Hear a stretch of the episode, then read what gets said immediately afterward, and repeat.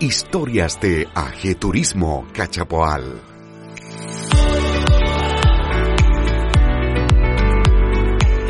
Eh, Carolina Carvajal, que ella está dedicada al mundo de las lanas, tejer, que habíamos hablado que también es una terapia. Y bueno, presentamos a nuestro amigo, compañero, pareja, Enrique Brown. ¿Cómo estás? Hola Enrique? Olivia, buenas tardes. Y nuestra invitada estrella, por supuesto, Carolina. ¿Cómo estás, Carolina? Hola, hola, buenas tardes, muy bien. Muy bien. Qué bueno. Con estas épocas COVID, eh, Carolina, que nos ha afectado a todo el mundo y que, bueno, cada uno se va como adaptando un poco a la, a las circunstancias, a todos estos confinamientos, porque hay que decir que en San Vicente estamos en confinamiento, pero entre comillas, gracias al confinamiento estamos ahora haciendo esta entrevista porque ya que no podía salir, entonces Claro. dijimos, hagamos un programa para que nos abramos a los socios, para que conozcan a los socios no solo dentro de- del grupo, sino también en la región, en Chile y en Claro. el extranjero también. Así que eh, llegamos a puntos que ni siquiera nos imaginamos, Carolina. Así que tenemos que mostrar todas las maravillas que haces con tus manos, toda esa transformación de la lana que es maravillosa y ya nos irás descubriendo ese maravilloso mundo de la lana, de tejer y lo que transformas también no solo en un trabajo, sino también yo creo que las personas se transforman tejiendo. Así que. Enrique, Hola Carolina, buenas tardes. Hola, hola, don Enrique, buenas tardes.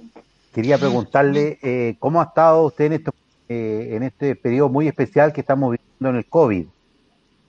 Eh, bueno, he estado bien, gracias a Dios, de salud, mi familia bien, todo esto ha sido todo nuevo para todos porque yo tengo dos hijas, dos hijas grandes estudiando, Eh, entonces este año ha sido distinto, pero eh, bien, en- bien, o sea, me refiero ha sido diferente, pero hemos estado bien como familia, porque como, como que no hemos conocido más, hemos, hemos vivido otras cosas, porque tengo una hija que lleva cinco años estudiando en Valparaíso y, y este año nos ha tocado todos juntos, estar todos encerrados. se han regaloneado más entonces. Sí, Perdón, ¿usted de qué parte es? soy de Rancagua. Ah, de Rancagua, ya le tocó la cuarentena, el confinamiento. Sí, sí. Bueno, yo estoy de marzo en cuarentena. Encerrada de mi Rancagua. corazón. A Rancagua le tocó bastante tiempo. Nosotros estamos viviendo esa experiencia, Carolina. estamos aquí que no hayamos qué hacer, pero bueno, ahí hay que irse adaptando y como le digo, estamos con este programa donde mandamos un saludo a todos los socios de la AG Cachapoal. Y ya que le enviamos el saludo a los socios, yo quería preguntarle, en estos tiempos de COVID y los tiempos que vivimos también, ¿usted cree que es importante el pertenecer a una asociación, a algún gremio?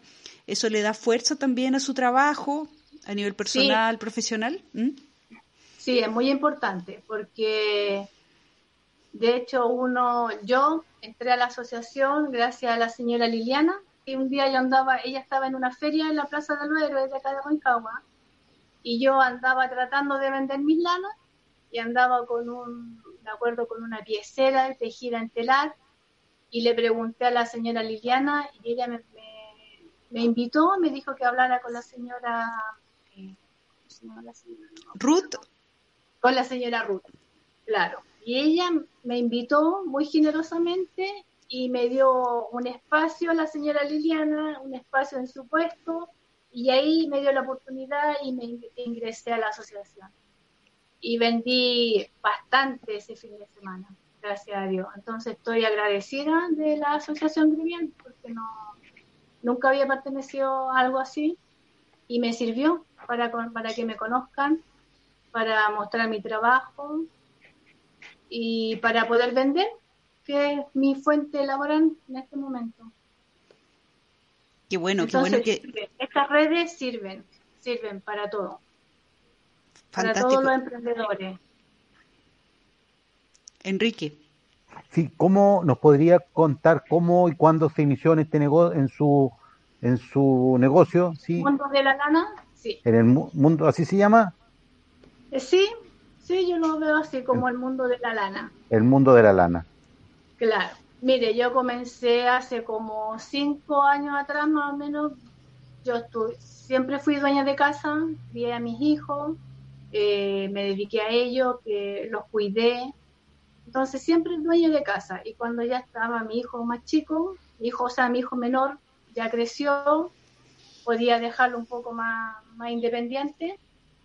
Entonces yo me puse a hacer talleres por la municipalidad de acá de Rancagua, talleres de telar y ahí comencé como, o sea, como una experiencia para uno hacer algo nuevo, en el fondo, eso, hacer algo nuevo, distinto a lo que había hecho durante 20 años que estar en la casa.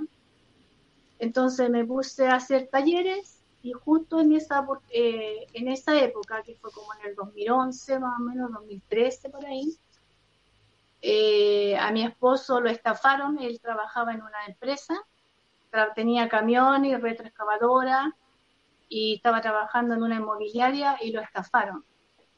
Lo estafaron y perdió todo, todo. Entonces yo empecé, como lo vi, lo que empecé con la lana, como algo, como un hobby, una cosa así, para hacer algo distinto después empecé a verlo como un negocio, como empezó, justo le pasó a mi esposo, entonces dije, no, tengo que hacer algo y me puse a vender lana.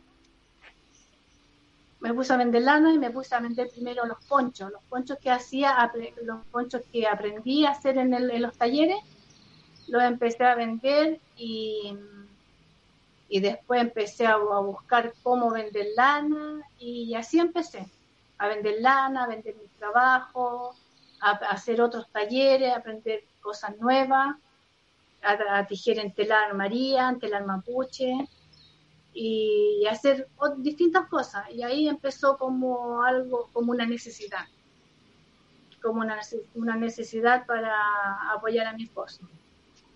Mire lo que son las circunstancias de la vida, o sea, eh, un, mm.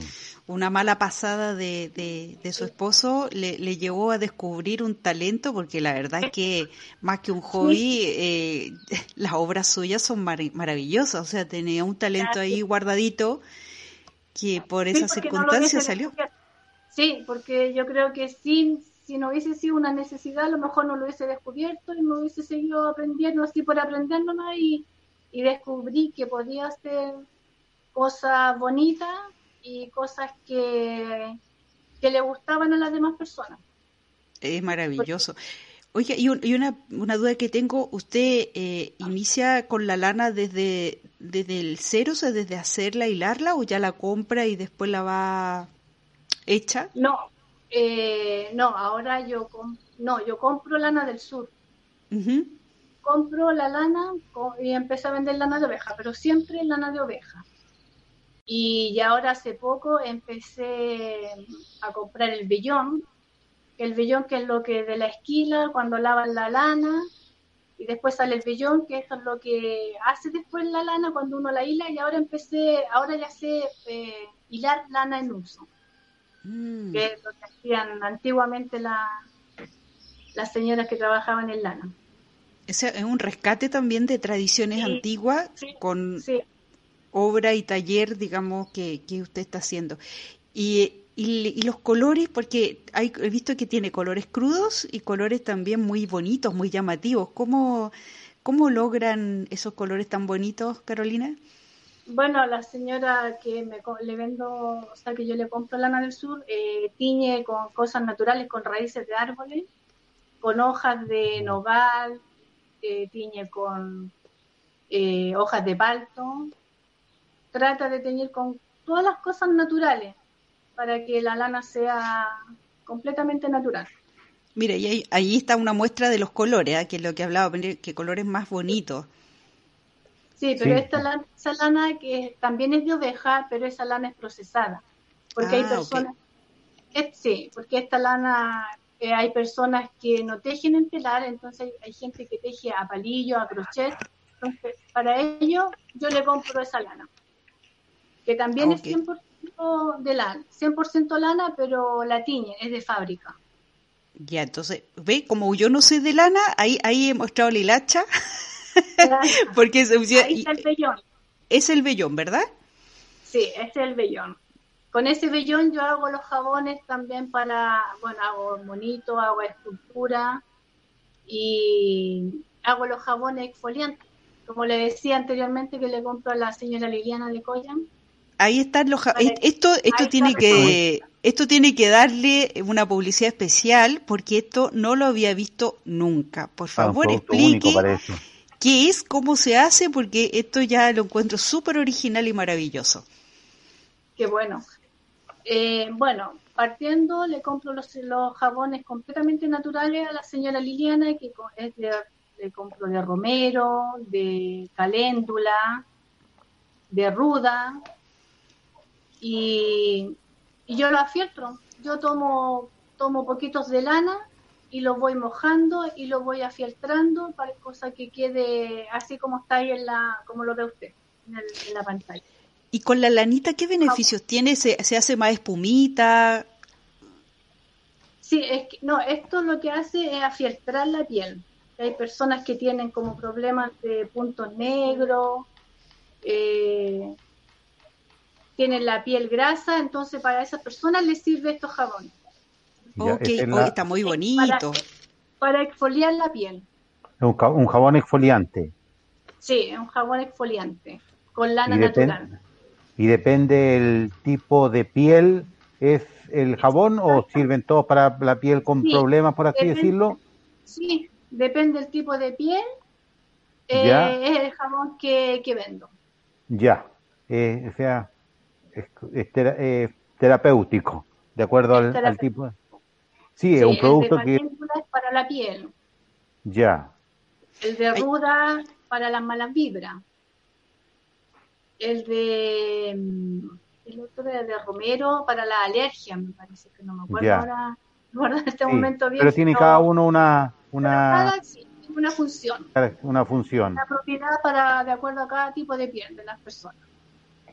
Eso es maravilloso. Así que ayer nos estaban preguntando por la caléndula, así que aquí tiene también una opción. Eh, bueno, mi, mi, mamá la verdad es que estaba preguntando la caléndula y acá tiene una opción realmente maravillosa porque con esta lanita que protege, que es más suavecito, es muy original, ¿eh? lo encuentro maravilloso, muy bonito. y este jabón y le queda la piel suavecita. No, aquí, aquí la tienen, así que los que nos están viendo eh, ya saben que pueden lograr eh, tener este maravilloso producto natural, eh, terapéutico.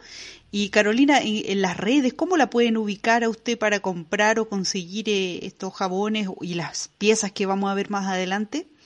Mire, mi Facebook es Carolina Carvajal Sánchez, que ahí es, en mi Facebook de donde subo yo todas mis cosas que vendo. Y en Instagram, eh, lanas-caro Carvajal. Ahí también subo mi trabajo, mis tejidos. Proyecto de fortalecimiento gremial financiado por Cercotec.